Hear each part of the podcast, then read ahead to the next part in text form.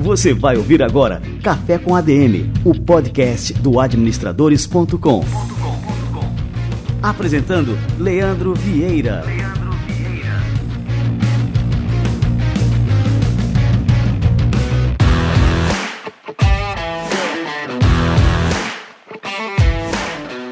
Fala galera, está no ar mais um Café com ADM, a sua dose de cafeína nos negócios. Estamos começando o nosso episódio número 198. E como já era de se esperar, o Café com a DM de hoje está turbinado de cafeína. A gente vai receber aqui, daqui a pouquinho, o grande nerd de negócios Peter Jordan. Ele mesmo, Peter Jordan, o cara do Ei Nerd, um canal super conhecido, um dos maiores canais nerds do mundo. E também que acabou de lançar há pouco tempo o Nerds de Negócios e uma série de outras iniciativas empreendedoras fantásticas na internet que você vai conhecer todos os detalhes, detalhes da história empreendedora dele daqui a pouquinho. Peter Jordan no Café com a DM. Nesse momento de isolamento social, ter o seu negócio na internet é fundamental. E para fazer isso de forma eficiente, procure a Local Web e conte com seus diversos produtos como criador de sites, loja virtual, e-mail profissional e muito mais. Local Web é a Big Tech para todo mundo. Os produtos são fáceis de utilizar e por um preço totalmente acessível. Olha só esses exemplos. Criador de sites a partir de R$ 6,90 por mês, registro de domínio por R$ 36,90 ao ano e loja virtual Tray a partir de R$ 49,00 por mês. Ter uma boa presença digital está ao alcance de qualquer negócio hoje em dia com a Local Web. Acesse o site localweb.com.br, eu vou soletrar locaweb.com.br e entenda como você pode ter muito mais do que uma hospedagem de site com a Local Web.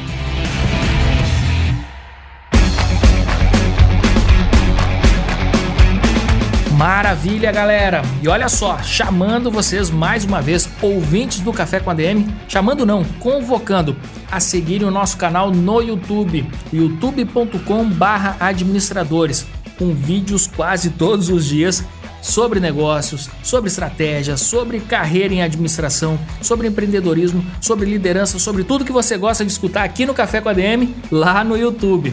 Acessa lá youtube.com/administradores, coloca para seguir, coloca para ativar notificações, comenta nos vídeos, fala que você veio aqui do Café com a DM, que eu vou curtir demais saber que você está aqui escutando o nosso programa e também está curtindo lá os nossos conteúdos em vídeo no YouTube. Beleza, galera? Tem mais um recadinho aqui e na sequência Peter Jordan por aqui.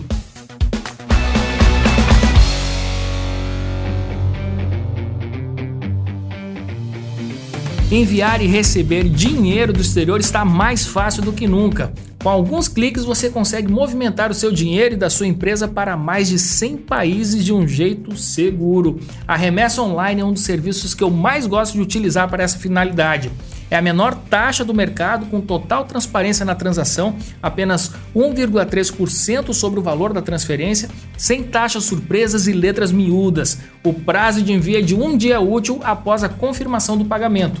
E você também pode utilizar a remessa online para transferências internacionais do seu negócio. Seja para envio ou recebimento de dinheiro por importação ou exportação, prestação de serviço como freelas e até receber pagamento do seu canal no YouTube via AdSense. O atendimento deles é um diferencial. Tem um time de especialistas para te orientar sobre o mercado, te ajudar com as remessas e ampliar o seu mundo. Acesse o site remessaonline.com.br e saiba como enviar e receber recursos para e do exterior.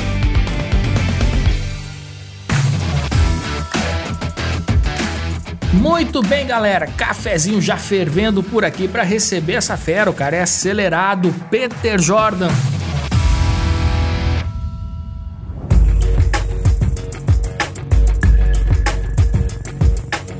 Peter Jordan é criador de conteúdo empreendedor digital, dono e apresentador dos canais no YouTube Ei Nerd, Nerds de Negócios e Peter Aqui, que somam quase 13 milhões de inscritos. Seu império online também inclui o site Ei Nerd, que traz novidades sobre séries, animes, quadrinhos, games, filmes e outras atrações do universo geek.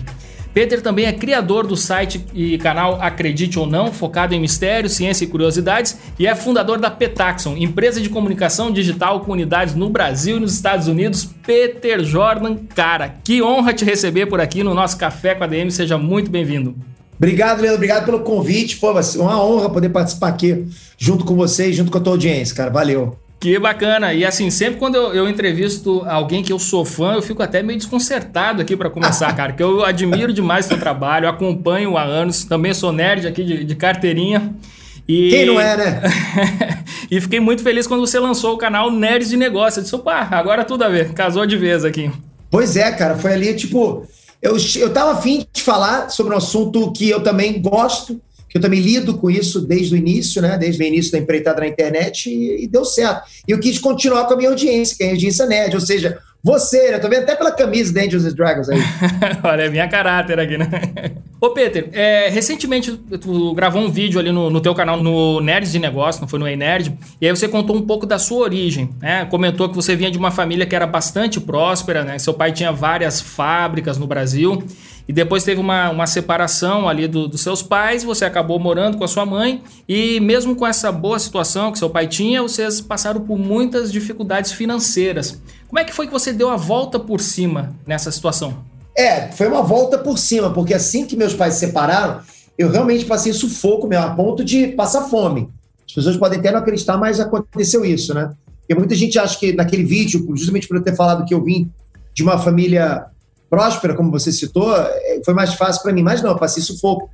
Mas eu acho assim, quando você tem conhecimento, que é o que eu já tinha, né? eu tinha bagagem de programação, de tecnologia muito grande, eu estava muito envolto nisso, né? Porque eu venho de uma época que você não tinha, você não consome a tecnologia passivamente, ou seja, você não fica jogando videogame ou navegando em rede social o tempo todo, né? Então, eu vim dessa época de uma geração que só tinha como produzir. Eu sempre fui um produtor de conteúdo, estava sempre lá criando conteúdo. Então, aí surgiu essa oportunidade mais para frente, né, de é, passar a trabalhar, arrumei um emprego como programador e dali eu consegui respirar, consegui ter uma, uma renda para poder começar a estudar a internet, conhecer a internet melhor. E aí comecei a fazer meus próprios projetos. E aí foi uma explosão, cara. Tipo, aconteceu muito rápido para mim, né? Primeiramente, o teu primeiro projeto foi o Cifras, né? Cifras.com. Não, não foi. Não foi o Cifras? Não foi, foi um, um, site de emulação, de joguinho de Atari. Ah, é, cara, olha foi só. Foi o que eu fiz, cara. Fiz um sitezinho para baixar joguinho de Atari, de emulação.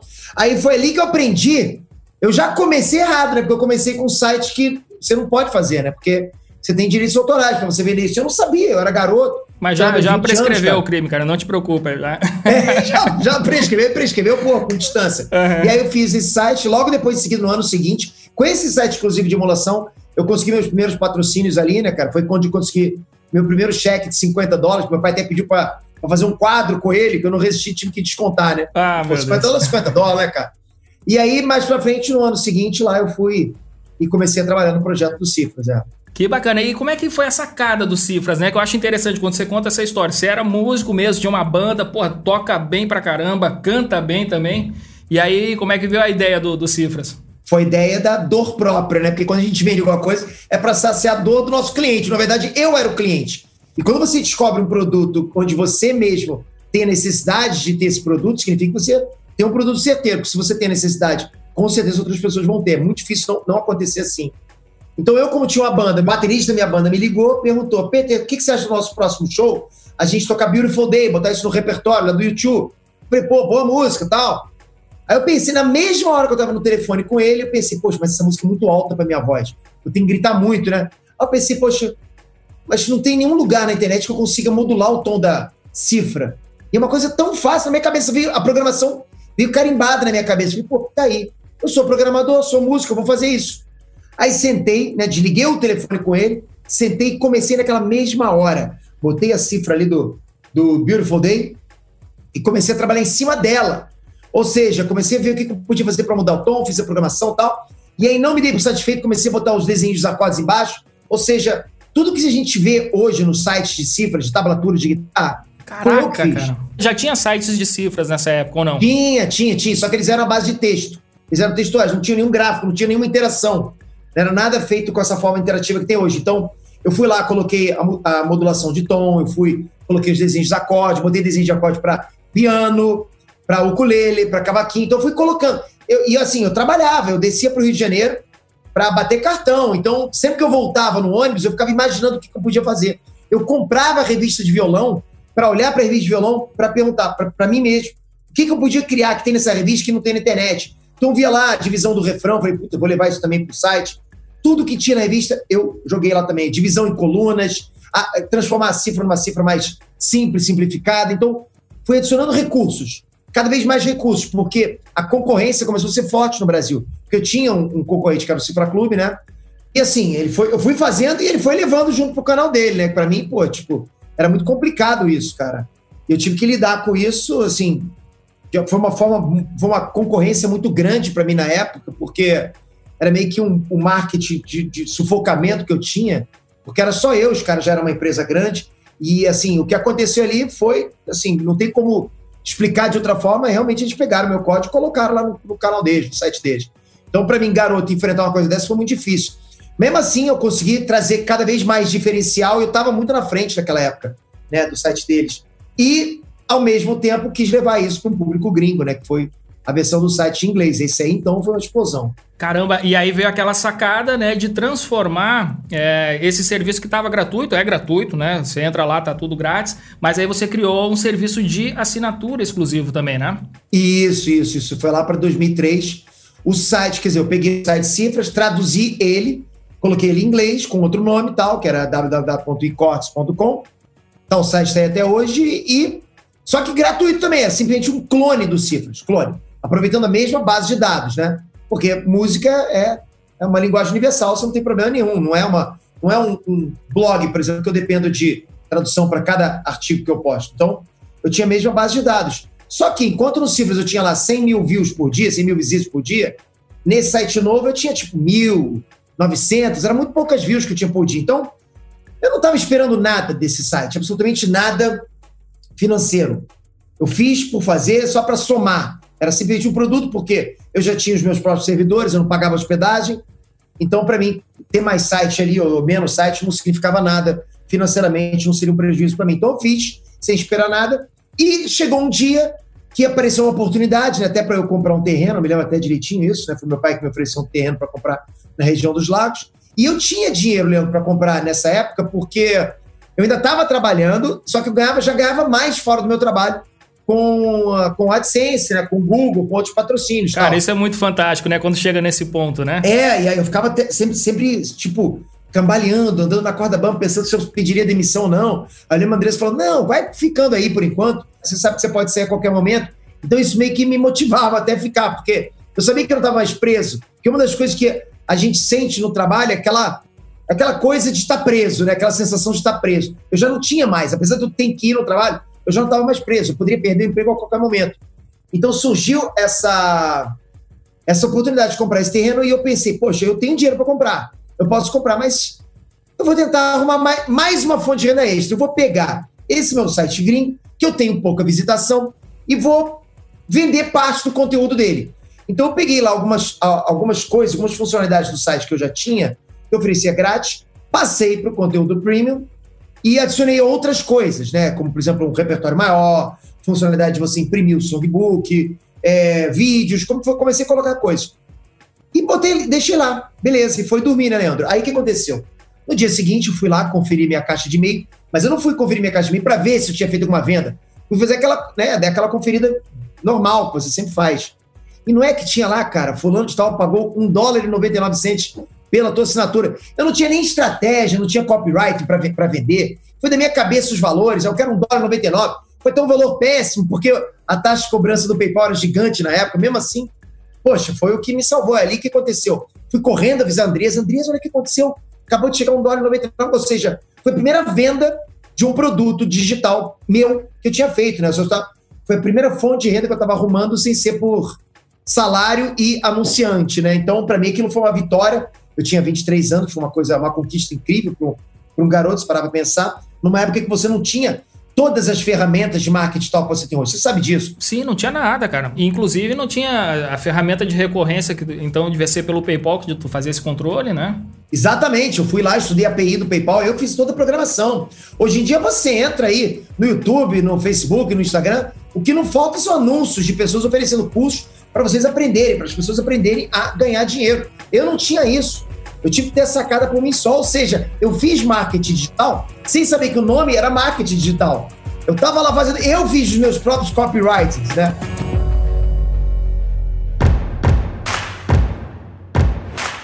Tem a questão da recorrência, né? Assim, que hoje em dia é uma grande tendência, todo mundo fala, economia da recorrência e tal, isso nem existia, né? Recorrência era só assinatura de jornal, de revista e acabou aí, né? É, e a gente começou a trazer isso para o site. E assim, aí começou a acontecer as recorrências, né? No, porque eu tinha assinatura mensal, semestral e anual. Começou a acontecer, passou o primeiro ano, já estava uma bola de neve muito grande. Então, ali foi um boom, assim, um boom financeiro para mim muito grande, porque você vê, Leandro, eu cheguei a um ponto, quando eu estava namorando a minha, minha, esposa, que é hoje a Andresa, eu estava namorando ela e passando dificuldade financeira, né? Que foi na época da separação dos meus pais, onde eu esperava chegar sexta-feira para ir para casa dela para comer bem. Então era um sufoco, cara, que eu tinha que eu ia lá comer aquele sanduíche de presunto que ela fazia para mim com suquinho. A comida da sogra era boa, então. Comida da sogra nada, ela a sogra nem estava em casa, chegava lá fazia um sanduíche de presunto para mim. Eu morava na academia de jiu-jitsu do meu irmão, então só tinha tinha nada lá para mim. De vez em quando aparecia um biscoito maisena, foi sufoco mesmo que eu passei. Aí as coisas acontecendo muito rápido para mim, muito dinheiro entrando. Nenhum momento isso subiu na minha cabeça, de verdade. Assim, é, tem gente que fala isso por falar, mas eu falo que isso nunca subiu minha cabeça, o dinheiro, sabe? O sucesso, a prosperidade, nunca aconteceu isso comigo. Eu achava até engraçado quando eu, por exemplo, fui comprar um carro, uma vez fui comprar um Astra, né, cara? Eu, garoto, comprou um Astra. Aí o cara perguntou, como é que você quer financiar? Eu falei, não, eu quero comprar à vista. Aí o cara olhou para mim, cara, sacou? Tipo, mas você faz o quê? Ele perguntou para mim. O cara bateu curiosidade nele para saber o que, que eu faço. Hoje em dia, na boa, está cheio de molecada rica. Está cheio de garoto ficando rico, mas não tinha lá atrás, há 20 anos atrás. Não era comum. Era comum tu encontrar um cara rico saindo do Vale do Silício. Mas você conseguir um cara ganhando uma grana grande, como acontece hoje nessa garotada que está fazendo curso, infoproduto, acontecesse naquela época não tinha, você não encontrava. Então, Inclusive é isso que tu falou, assim, a gente se inspirava nessa galera lá do Vale do Silício, né? Tinha até aquela música, né? O nerd de hoje o cara rico de amanhã tal, mas, mas assim, aqui no Brasil era uma promessa ainda, né? Não, não, não tava acontecendo ainda. E para mim, cara, foi uma coisa bacana. Aí depois eu, eu consegui pedir é, demissão, para mim foi uma trava muito grande, porque cinco anos trabalhando, então assim, imagina, você preso com trabalho, sabendo que você tem que cumprir aquele compromisso de acordar cedo, bater cartão, sabendo, acostumando o seu cérebro há cinco anos a receber dinheiro, sabendo que você é sustentado pelo dinheiro de um emprego. Eu sei que para muita gente que está ouvindo aí, assim, é uma coisa, ah, qual o problema? Você estava ganhando muito mais fora, só pedir demissão. Mesmo assim, rola aquela coisa na gente, aquela prisão psicológica do Sim, emprego. E se der errado, Aquele né, medo de negócio. perder o emprego. Exato, porque Uhum. o emprego é a segurança. O empreendedorismo é o risco.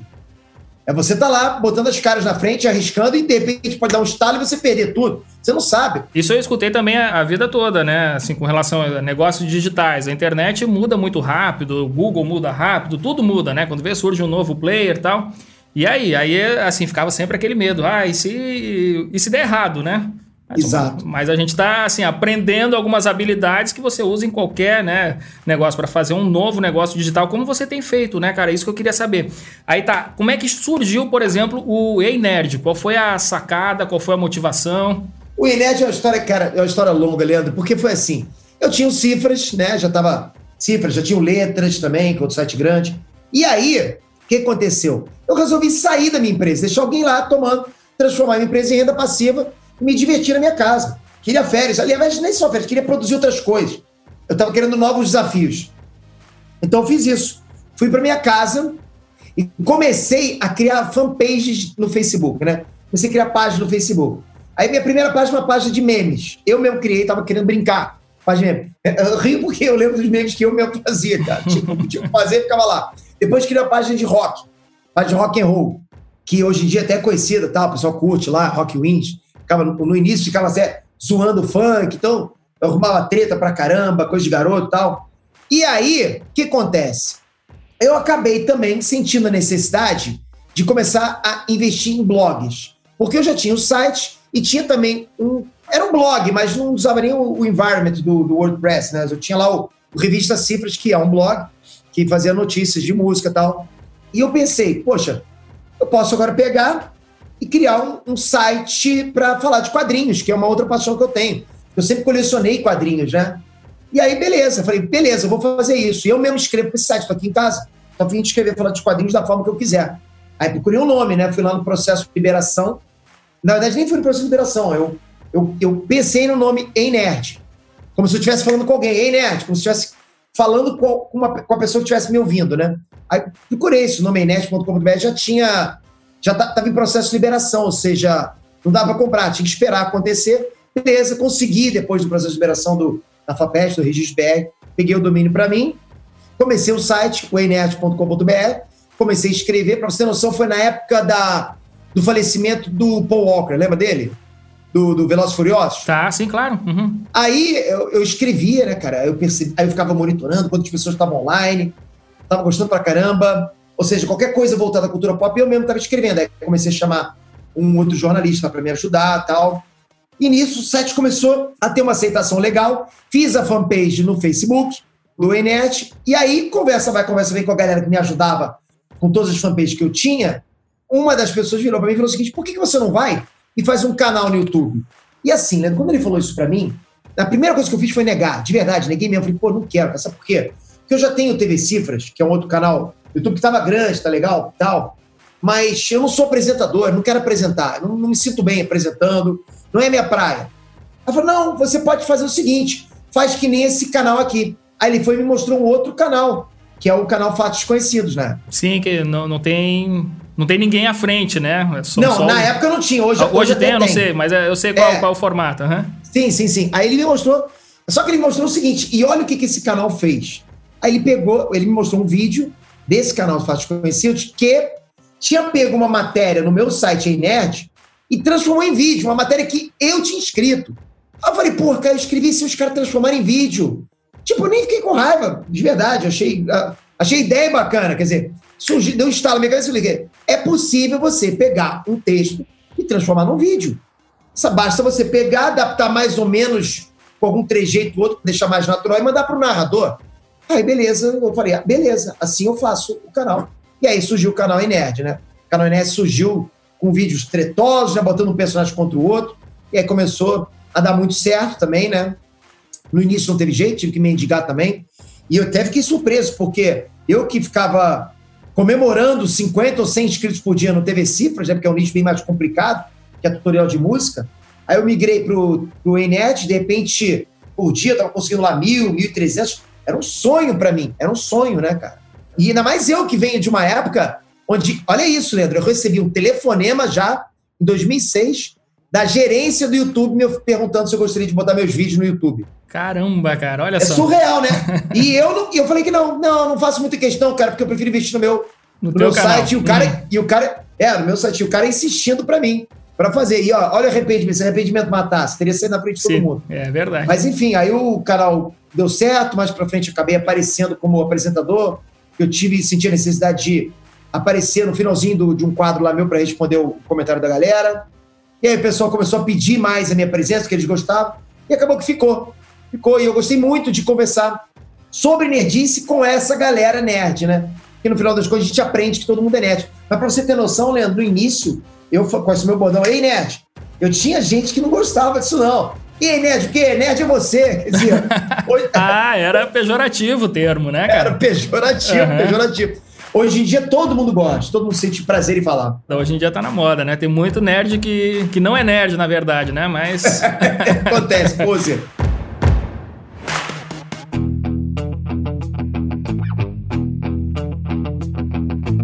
Cara, e aí me diz uma coisa: o canal foi crescendo, crescendo, mas ele tomou uma proporção que ele se tornou, se eu não me engano, né, o maior canal nerd do mundo. É isso mesmo? É o maior canal nerd apresentado. Apresentado, né, isso. É, porque você tem canais, canais gringos aí que não tem apresentador, que é só o narrador que tem mais inscritos, né? Mas apresentado sim, é o Enerd. Cara, é uma coisa muito violenta, cara. É a produção muito grande de vídeo, né? É impressionante, né? E assim, o que que isso representa? Aí é isso que eu vou te perguntar. Então, até para o pessoal entender como é que funciona um negócio de youtuber, né? O cara quer ser youtuber e tal. Então, assim, ele vai ter lá no canal dele, começa a ter uma relevância em termos de audiência, ele vai receber do YouTube é, o percentual ali do, dos anúncios que são veiculados. Aqueles anúncios que até enche o saco ali no YouTube, né? O cara tá vendo o vídeo, quando ele, puf, para, vem um anúnciozinho e aí você recebe um, um percentual daquilo ali. O que, que isso representa, assim, em termos de renda realmente? Assim, dá para pessoa dizer, porra, eu quero ser youtuber, vou viver disso aqui, dá para apostar nisso? Olha, Leandro, hoje viver de YouTube é uma realidade. Dá para se viver de YouTube sim. Só que a gente tem um cenário totalmente diferente no Brasil comparado aos Estados Unidos, por exemplo, a outros países. Por quê? Porque quando você monetiza o seu canal, você recebe por CPM, né? Você recebe por quantidade de a cada mil views.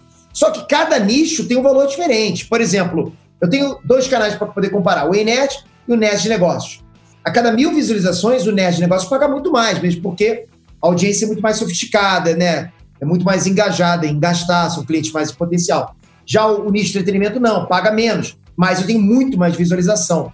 Então, assim, para você, para a pessoa que quer ganhar dinheiro no YouTube, a, só do AdSense ela tem que ter muita visualização ou acertar muito no nicho e mesmo assim ter, no mínimo, uma visualização média, né? Digamos assim, comparada com outros canais grandes também. Então, de qualquer jeito, tem que ter bastante visualização, né? Não tem jeito.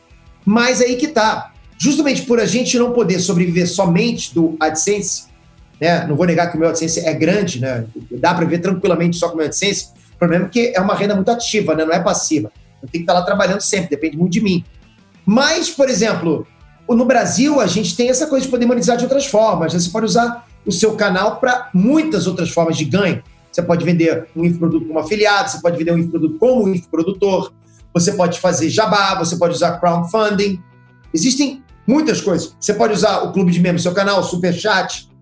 Ou seja, existem ferramentas que, se você somar, você vai com certeza ganhar bem. E eu garanto também para muita gente aí que o tempo que essas pessoas que estão assistindo a gente, ouvindo a gente, empenham nos, em seus respectivos trabalhos aí, se fosse empenhado é, de forma eficiente, né, de forma seguindo exatamente todas as cartilhas de uso do YouTube, se fosse empenhado esse tempo no YouTube, a, a chance de a pessoa ganhar mais são muito grandes, porque o YouTube paga bem. O YouTube dá um retorno muito grande em tudo. Mais uma vez, não só como AdSense, mas você pode inclusive transcender o YouTube, porque se você parar e pensar que várias outras pessoas usaram o YouTube como porta para se alavancar, como por exemplo o Whindersson Nunes, Justin Bieber, os caras surgiram no YouTube. Então, o YouTube é uma porta. E lógico, eu não estou nem falando desse patamar.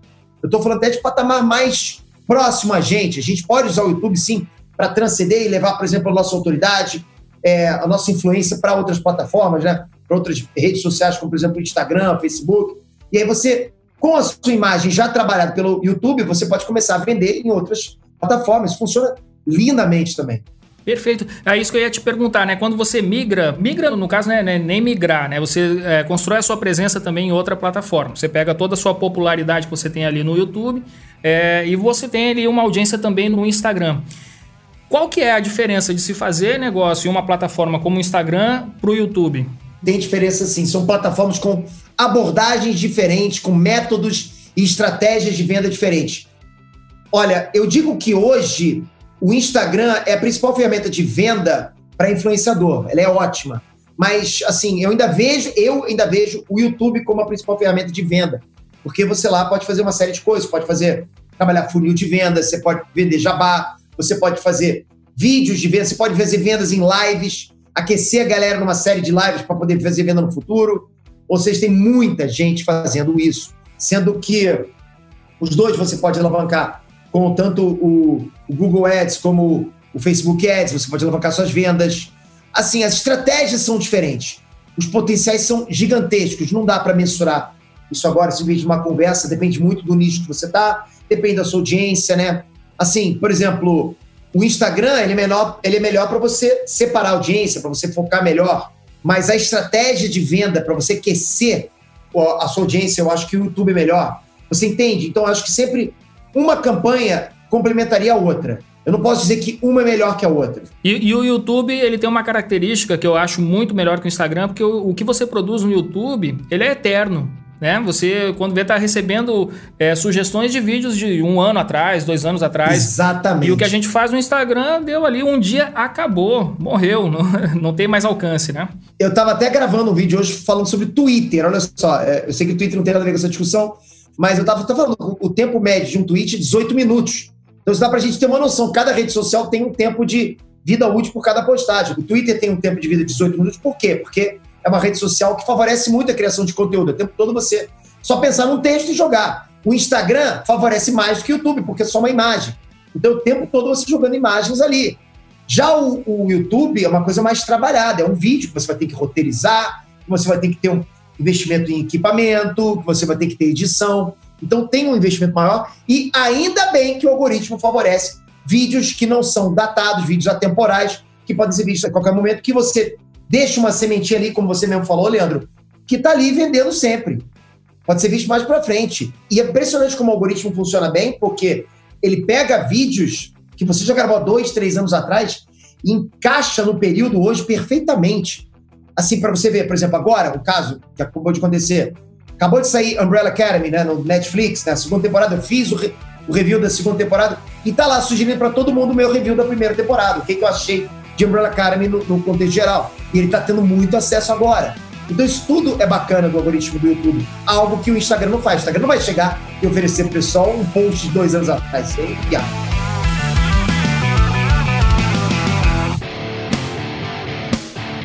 E me diz uma coisa, agora sim, nos negócios a gente sempre teve um, vou chamar de paradigma, né? Que era o paradigma do foco. Quanto mais focado você for, mais sucesso você tem no negócio. Isso é totalmente verdade. E aí só que você começou a dar uma diversificada. Se tinha lá, é, começou por exemplo com cifras, depois do cifras foi pro Ei Nerd e em todas você foi tendo sucesso. Do Ei Nerd agora nós temos o Nerd de Negócio. Essa questão dessa diversificada, você sente é que você está perdendo um pouco de força, de energia quando você começa a apostar em outros canais? Ou você acha que isso é uma estratégia interessante que você acaba ampliando ainda mais o seu alcance? Olha, eu concordo em parte sim, porque eu acho que. Como é que é aquele ditado, né? Que a boiada se engorda aos olhos do. do Enfim, dono, você né? sabe que. Uhum. É do dono, do dono, exatamente. Então, assim, é... com certeza, a minha empresa, Petaxon, ela produzia mais sites, o Cifras crescia mais quando eu estava lá. Isso é inegável. Mas eu acho que se você quer expandir, se você quer ir para outros áreas, atingir outros patamares, você tem que delegar. Você tem que se cercar de pessoas competentes. Isso eu venho fazendo, né? Aos trancos e barrancos, eu venho fazendo porque né, sempre que a gente acerta uma pessoa competente, mas quando acerta, você tende a ter sucesso, a prosperar o negócio. Hoje eu posso dizer que minha empresa está em boas mãos, tá, tá crescendo de novo, né? E os meus negócios agora fora da minha empresa, como os meus canais, minhas redes sociais, estão comigo, a gente está com bons projetos também. Então, acho que agora está funcionando bem. Então, assim, lógico, é o que você falou, quando a gente tira o foco, o dono tira o foco, é muito difícil o negócio ir do jeito que você quer. No caso que eu posso exemplificar aqui, por exemplo, foi quando eu resolvi sair da sair da internet não, né? Abrir um restaurante, olha isso, abrir um restaurante num ponto nobre lá na Barra da Tijuca, no Rio de Janeiro, restaurante japonês. Só que, por exemplo, eu morava em Petrópolis, né? Tipo, uma hora e meia do meu restaurante. E eu deixei lá com meu irmão, tomando conta. Cara, vou te falar que foi um, um negócio horrível que eu fiz. Eu perdi dinheiro todo mês. Porque não era eu que estava ali, não era, eu não me concentrava nesse negócio. Eu me concentrava em outros. E os outros negócios que eu estava concentrado estavam prosperando e prosperaram. Então eu tive que fechar um negócio que eu não estava e continuar nos outros.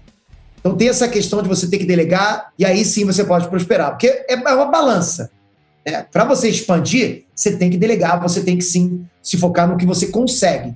Se não, você ficar só num, você pode até prosperar também, pode acontecer. Mas a chance de você prosperar atirando para mais lados, eu acho que é melhor. É, e agora, falando aqui do canal Nerds de Negócios, né, que é o caçula aí da família, é, me conta um pouquinho do perfil do, do público, Peter. Como é que é? São nerds é isso que eu estava falando, né? Tipo eu aqui, né? Que tem negócios, que quer aprender sobre negócio. Qual que é o perfil? Você já sentiu aí qual que é? Então, o canal tá muito recente. Eu, eu tô igual um, um, pinto no lixo com esse canal. Tô adorando ver os números crescendo, fico dando reload na página para ver os números crescendo lá, é um barato, né? Parece que eu voltei a, aquela sensação de, de construir o primeiro canal. Isso é bom demais.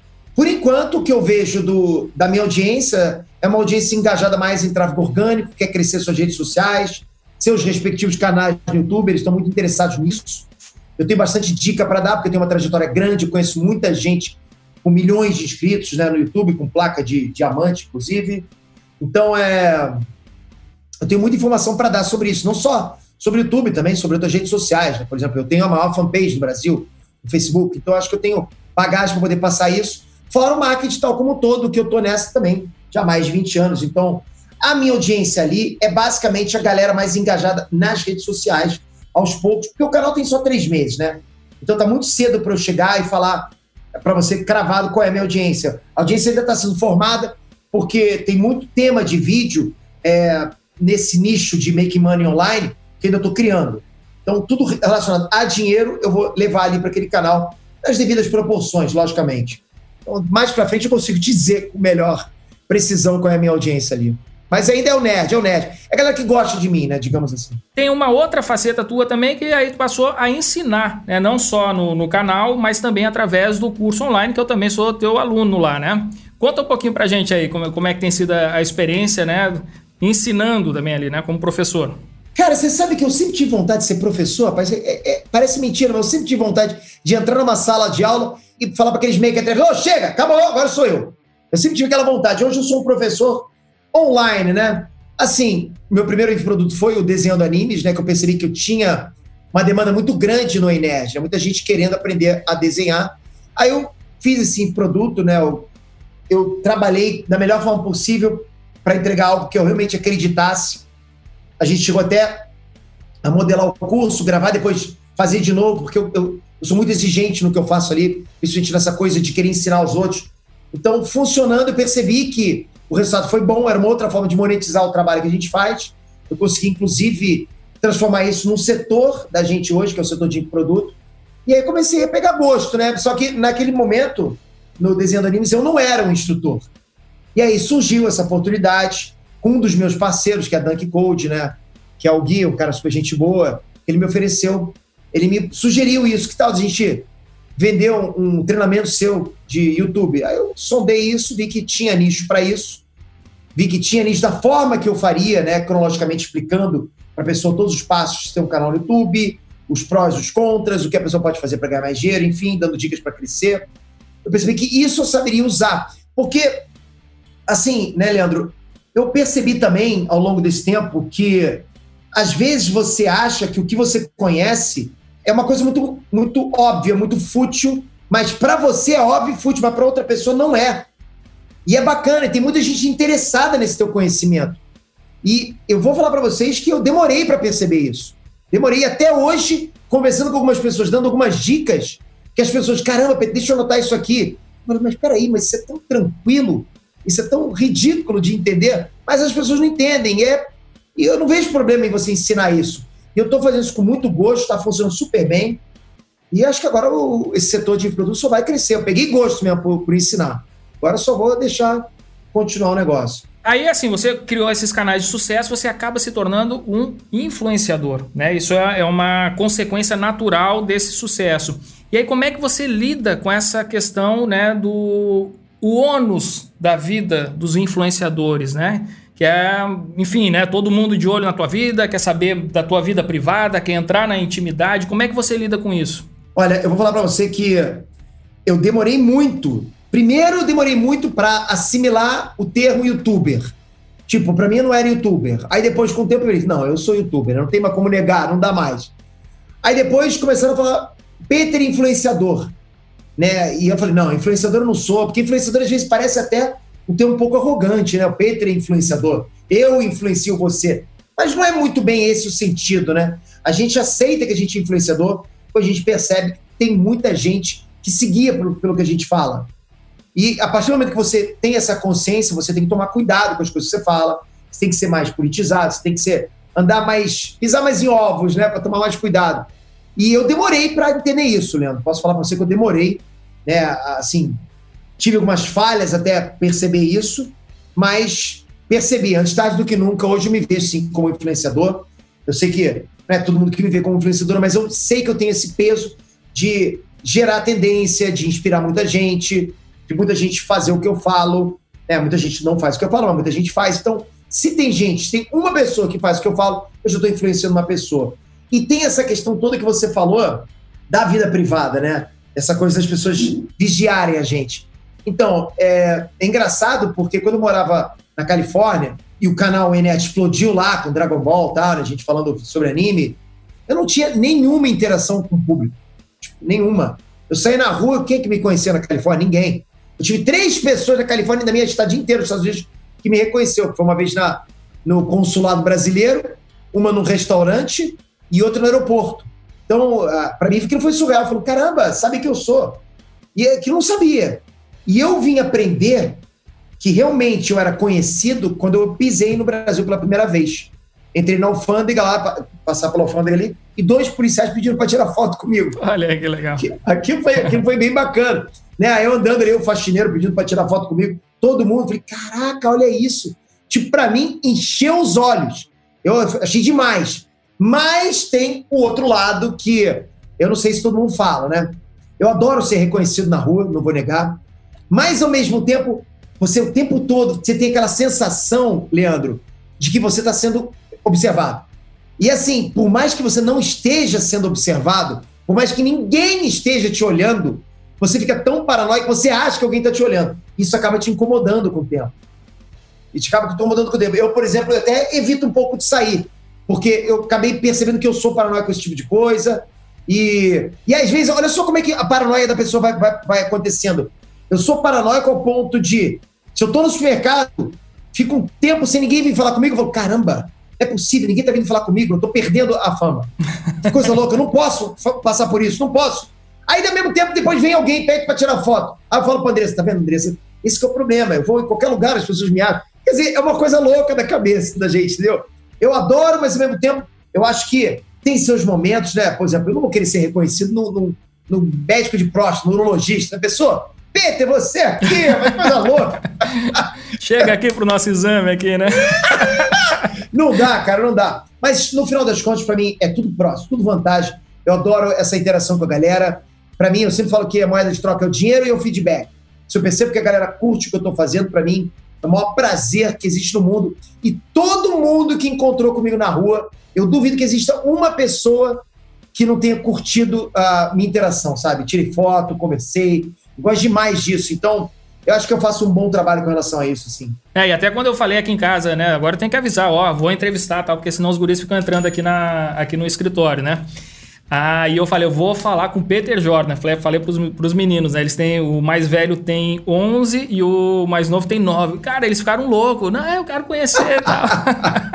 é um barato, um barato. É.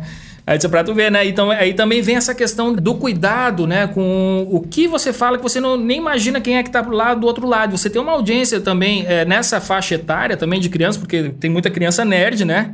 E que te assiste, assim, como é que tu lida com isso também? Quer ver uma coisa engraçada? Olha aqui onde eu tô conversando com você. Eu tô no meu escritório e aqui na minha frente, ao contrário de você, é a janela que dá pra rua do meu condomínio.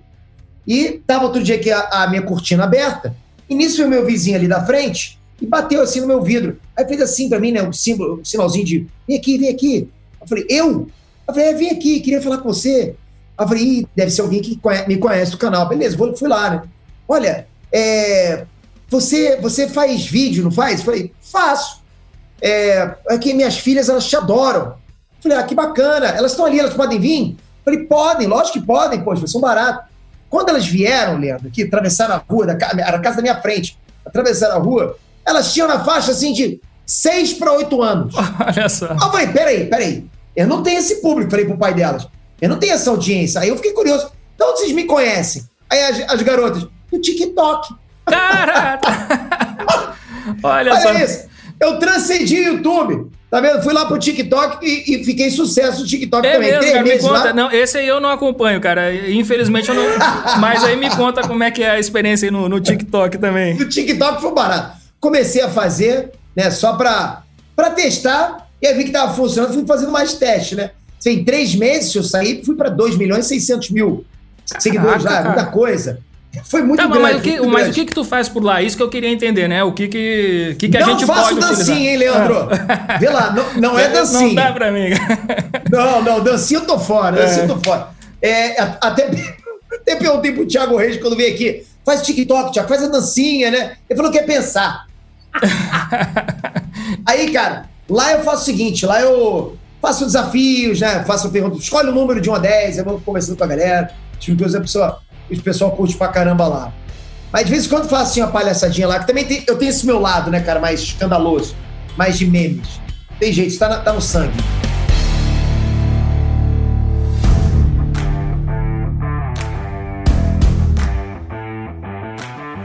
Bom, ô Peter, pra gente finalizar aqui, eu queria que você então desse aqui dicas pro pessoal que tá nos ouvindo e também nos assistindo, já que a gente tá gravando aqui a entrevista em vídeo também, né, de como utilizar aí a internet, qual que é a dica que você deixa pros empreendedores, é, empreendedores que têm negócios tradicionais que ainda não utilizam a, a internet aí para alavancar sua presença e tudo mais. O que, que você deixa aí de recado para eles? Eu deixo o recado seguinte: a rede social foi criada para simplesmente conectar uma pessoa a outra, ok? Era um meio de divertimento, para deixar todo mundo feliz. Hoje não. Hoje as empresas estão lá, estão se comunicando com a sua própria audiência, com seus próprios clientes. Hoje eu não acho mais que uma empresa ter um canal no YouTube, ou uma fanpage, ou um perfil no Instagram, seja um diferencial. Eu acho que é uma premissa. Acho que as marcas têm que estar lá. E principalmente investir no tráfego orgânico. Por quê? Tráfego pago hoje, beleza, você consegue lidar com isso, porque as marcas têm dinheiro, vão investindo, vão tendo retorno, mas vai cada dia ficar mais difícil. Cada dia ficar mais caro. O tráfego pago vai ficar mais caro. Eu, eu tô já, assim, abismado com o custo, né? Como vem aumentando. né? Exatamente. Imagina daqui a pouco para você conseguir um lead. Quanto vai ser? 20 reais? Vai cada vez ficar mais caro. Então, o momento para se criar a sua rede social, melhor momento foi ontem, né? O segundo melhor momento é hoje. Não pode perder tempo. Tem que começar a trabalhar, porque você vê no meu caso, 40% das minhas vendas são de tráfego pago, 60% de tráfego orgânico. E eu acredito que o tráfego orgânico vai cada vez aumentar. Porque vai ficar mais complicado com o tráfego pago. O tráfego pago é momentâneo, a não ser que você queira investir muito.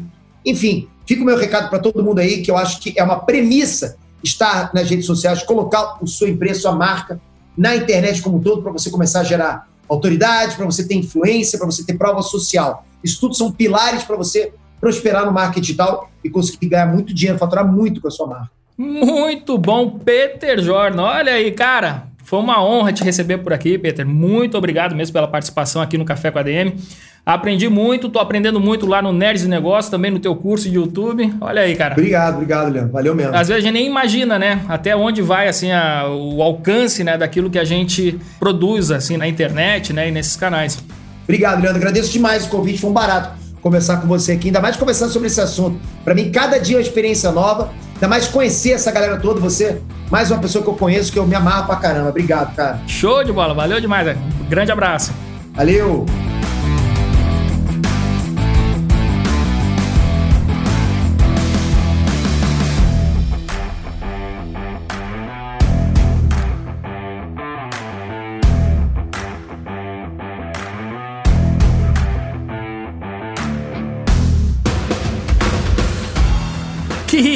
Paulada hoje no nosso Café com a DM Peter Jordan.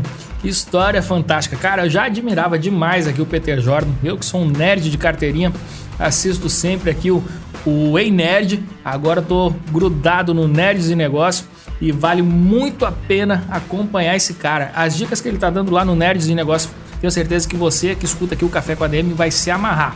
Gruda nesse cara que vale a pena demais. E é isso aí, galera. Esse episódio aqui, recheado de cafeína, foi o nosso episódio número 198. Estamos chegando em 200 episódios. Maravilha, vou preparar aqui uma ação especial aqui para vocês. O episódio de hoje foi um oferecimento da Local Web, a Big Tech para todo mundo. Não se esqueça, ter uma boa presença digital está ao alcance de qualquer negócio hoje em dia com a Local Web. Acesse lá localweb.com.br. Beleza, galera? Na próxima semana a gente se encontra por aqui com mais cafeína para vocês. Então até a próxima semana em mais um episódio do Café com a DM, a sua dose de cafeína nos negócios. Até lá.